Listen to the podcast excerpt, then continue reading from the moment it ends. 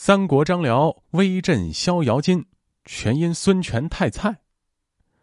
让孙十万一战成名的合肥之战，一直是许多三国历史和军事爱好者们津津乐道的战役。不过，对整个第二次合肥之战的评价，很多人都往往是简单的将其评价为张辽勇武过人，而孙权就是个菜鸡。那么，事实真是如此吗？大家好，我是冷军，欢迎收听冷兵器研究所在喜马拉雅推出的独家音频节目《天下兵器》。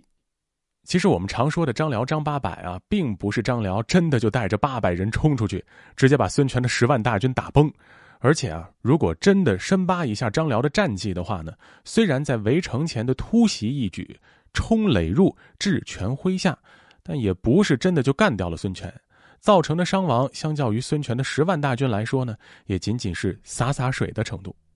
换言之啊，其实真正给孙权一方带来重大损失的，还是孙权在撤军时发生的逍遥津之战。当时呢，张辽敢于出击的最大原因，实际上是孙权自己军队在撤退时，主力和孙权等高级指挥将领之间出现了严重的脱节。结合后面孙权等人在遭到张辽袭击后，全使追还前兵，兵去已远，势不相及的情况判断，整个逍遥津之战的完整情况很有可能是孙权带领凌统、甘宁、吕蒙等高级将领亲自担任殿后，以确保主力部队安然撤退时。由于这支负责殿后的将领团因不明原因与主力部队发生了脱节，导致张辽趁机出击，试图将孙权的殿后部队吃掉。而且从整个逍遥津之战的情况来看啊，可能孙权带的这些留在津北的兵力还要少于合肥守军，以至于张辽能够一边攻击一边迂回到孙权军后方，拆除了孙权撤退必经的桥梁。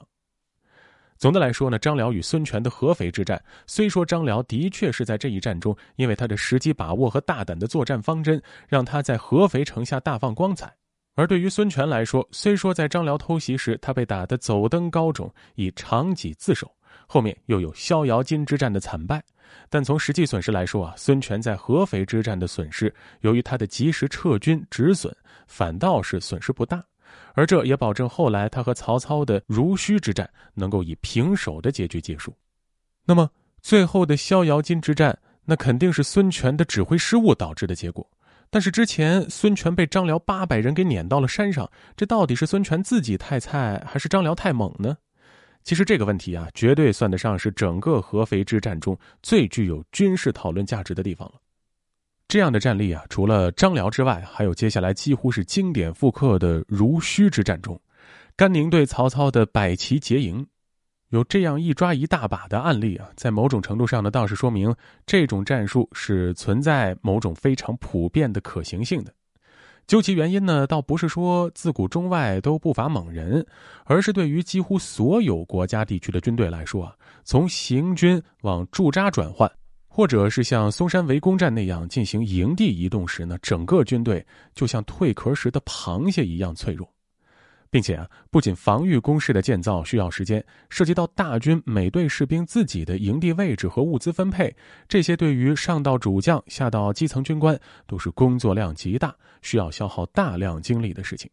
那至于士兵们呢，军队行军的疲劳和物资分配等问题，都会导致他们出现注意力涣散的情况。那在这种种因素的影响下，军队对于突袭的防备机制减弱，也就自然是情理之中了。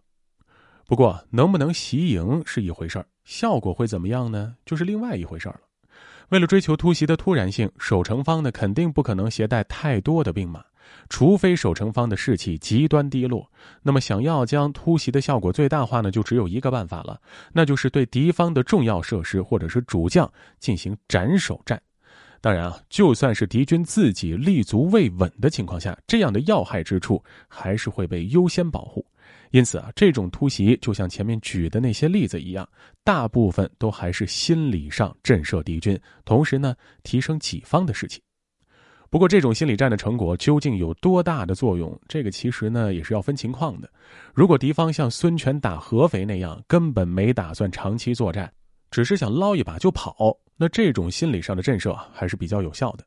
但如果敌人像皇太极围攻嵩山那样，已经做好准备要死磕到底，那这样的突袭所能带来的心理优势，在长期围困中还是很容易抹平的。更关键的是啊，虽说有着理论上的可行性，结营这种事儿呢，风险依然非常巨大。在行动中，将领必须要有非常好的作战节奏和时机的把握能力。毕竟，一旦不管之前攻城方处于什么状态，一旦遭到劫营，除非本身已经出现严重问题，否则军队的指挥系统啊都会迅速运转起来，开始迎敌。那在这种情况下啊，就要求指挥劫营的将领呢，必须在尽量少的损失下获得一定战果后，迅速跑路。一旦结营部队出现重大损失，或者是指挥结营的将领战死，那么对城内守军是会带来巨大的打击的。那除了围城战前外啊，另一个实行结营作战的好机会，就是在围城一方决定放弃围城，准备撤军离开之时呢，进行突袭。究其原因，这一时期的围城战啊，在指挥调度方面，不仅要面对建造营地的同样的混乱，而且呢，各个方向围城部队的调度、撤退顺序以及断后部队的安排等等，都是工作量极大且难度极高的工作。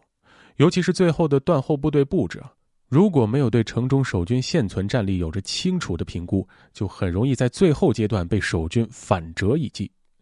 考虑到这一时期围城方因为长时间的围城战，大多都会出现士气低迷的情况，这一阶段的结营战所能达到的战果，往往可谓是成吨的伤害。